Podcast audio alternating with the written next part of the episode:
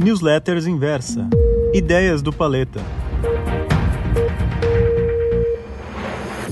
Olá, investidor e investidora, sejam muito bem-vindos a mais um Ideias do Paleta. E hoje a gente vai falar sobre um tema que é muito importante, tá? A gente vai falar sobre expectativa contra a realidade. Mais importante aí do que os memes de Instagram e Facebook é entender como a expectativa e a realidade conversam.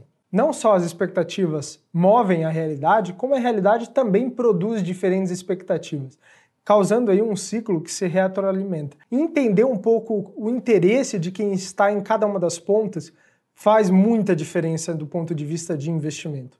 Vamos concentrar aqui primeiro nas expectativas. Quem produz as expectativas no mercado? Eu coloquei aqui dois exemplos bem claros. Quando a gente abre o jornal e vê o Itaú projetando o Ibovespa em 120 mil pontos. Ou a gente lê uma manchete o seguinte: o Banco Central esperando que a inflação esteja abaixo da meta.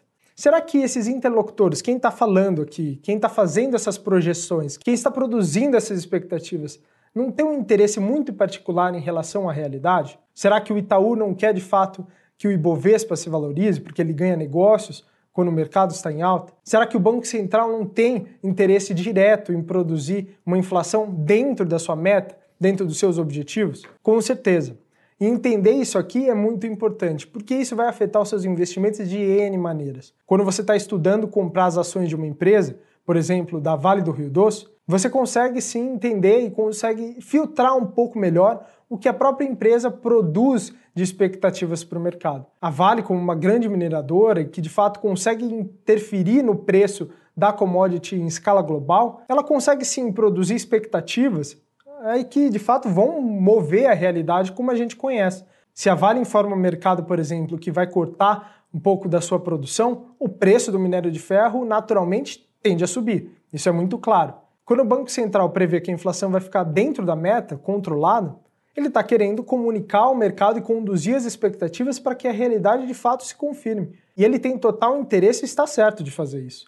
Né? Grande parte do que é conceitualização do, da meta de inflação vem lá de trás como uma forma de controlar a inflação. Por quê? A inflação, colocando só esse exemplo aqui, ela nada mais é do que o resultado da inflação passada porque se você tem um empreendimento imobiliário, por exemplo, e você recebe aluguéis todos os anos, aquele aluguel ele é corrigido pela inflação do ano passado, certo?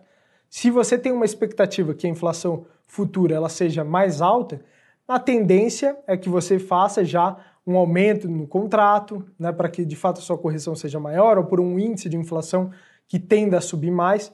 E a inflação ela tem esse caráter de se retroalimentar. Então a expectativa faz com que a realidade, a inflação seja de fato mais alta. Então o que, que a gente consegue concluir aqui? Que a expectativa ela molda a realidade tanto como a realidade reflete nas expectativas. E é fundamental você entender quem está produzindo essas expectativas, quem está fazendo essas projeções. É um analista que tem conflito de interesses? Será que para ele projetar o Ibovespa a 120 mil pontos não vai produzir mais negócios para a empresa que ele trabalha, por exemplo? A gente está falando aqui sobre conflitos de interesse que são muito claros e que tentam moldar a realidade o tempo todo. E é por isso que casas de análise independente, como é o caso aqui da Inverso, tem um papel de trazer para você expectativas que são realmente verdadeiras, expectativas que de fato tentam entender qual é a realidade sem produzir uma realidade diferente. Parece complicado, mas de fato isso acontece na prática. Quer um exemplo claro disso que eu estou falando? É só olhar para o desempenho da inflação nos últimos meses. Se você olhasse qualquer manchete meados de junho ali, logo depois do, do anúncio da pandemia, a gente já estava em quarentena, a gente já tinha os auxílios emergenciais e a gente já conseguia sentir em parte os efeitos da pandemia, o Banco Central continuava a falar que a expectativa para a inflação era abaixo de 2% para 2020. Alguns meses depois, já agora em novembro, o Banco Central já revisou as suas expectativas para a inflação e o mercado hoje já espera uma inflação para 2020 de 3,5%. A nossa expectativa aqui, por exemplo, é maior do que a própria expectativa do mercado, porque a gente já está levando em consideração outros fatores, porque a gente não tem interesse de produzir uma realidade diferente. Nosso interesse aqui genuíno é te ajudar a entender melhor os riscos e como isso pode trazer melhores oportunidades de investimento para você. Tá, mas indo direto ao ponto aqui, qual é a nossa expectativa para 2021? Bom, a gente molda a nossa expectativa especialmente tentando analisar quais são os riscos, os principais riscos nesse momento. E na nossa opinião, o maior risco nesse momento é o risco da inflação. E eu não estou falando o risco de inflação somente aqui no Brasil, que de fato afeta muito o mercado doméstico, mas especialmente o risco de inflação global.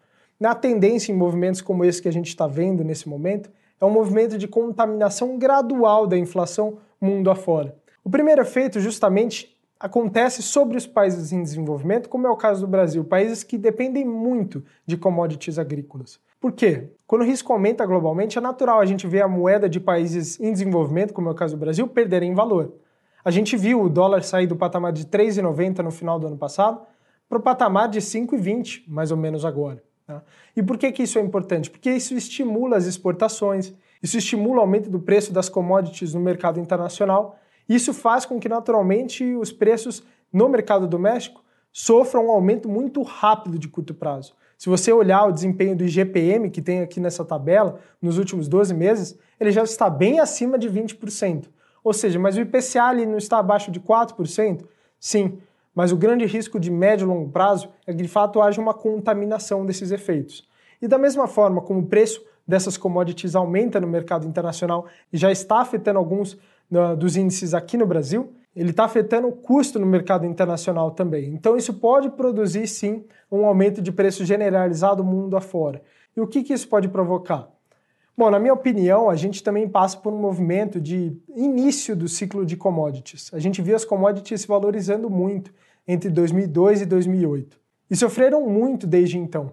Nesse momento, a gente começa a ver as commodities se valorizando começando a se valorizar bastante algumas delas já muito próximo do custo, do limite do custo de produção. Ou seja, mais do, não há queda suficiente a mais que gerasse viabilidade para várias empresas em diversos setores, como em petróleo, mundo afora, muito se discutia quando o petróleo caiu no começo do ano, se muitas empresas conseguiriam ser viáveis ao nível de petróleo, do preço do petróleo. Mesma coisa para as empresas de celulose, como é o caso da Suzano aqui no Brasil. Então, como montar o seu portfólio para se proteger especialmente do risco de inflação? Bom, no longo prazo, pensando em uma carteira longo prazista, a ideia é que você constitua o seu portfólio com ações, com fundos de investimento imobiliário, tendo proteção também em ouro, tendo proteção em dólar, porque de fato assim você se posiciona em ativos reais e que têm potencial para te proteger da inflação. Porque os ativos imobiliários, por exemplo, têm essa vantagem de ter uma correção monetária ao longo dos anos, as empresas listadas na bolsa tendem a ser as maiores do Brasil, com facilidade de acesso ao crédito e que geralmente ganham participação de mercado em crise e que têm uma capacidade de absorção da inflação ao longo do tempo. Por isso, ações são considerados ativos reais ao longo do tempo. Ouro e dólar eu coloco aqui como uma proteção para esse efeito porque a inflação pode fazer com que os juros tenham que subir no curto prazo aqui no país e isso afetaria muito o custo da dívida pública no país, que de fato já é insustentável, como todo mundo sabe. E aí entra a importância e os outros riscos que vão derivar desses riscos que a gente está conversando aqui, que são os riscos muito particulares aqui do Brasil, que é o risco institucional, teremos ou não reforma, a gente vai ou não furar o teto de gastos. Esses são riscos também muito importantes e que a gente vai monitorar aqui sempre de perto e sempre te passar informação em tempo real para você entender como se posicionar nesse momento e conseguir tomar as melhores decisões. Porque, como eu falei aqui no começo, a gente não tem interesse de produzir expectativas que vão gerar uma realidade diferente da realidade que você, como investidor, vai conseguir consumir lá na frente. Então a gente de fato quer trazer para você oportunidades de investimento que vão colocar dinheiro no seu bolso. Essa é a minha proposta de todos os analistas aqui do Inverso. Bom, eu espero que você tenha gostado bastante desse conteúdo. É só me mandar um e-mail lá no ideiasdopaleta.inversa.com.br me dizendo o que você gostou, o que você não gostou e o que você quer ouvir nas próximas semanas, tá bom? Então, um forte abraço e uma ótima semana a todos.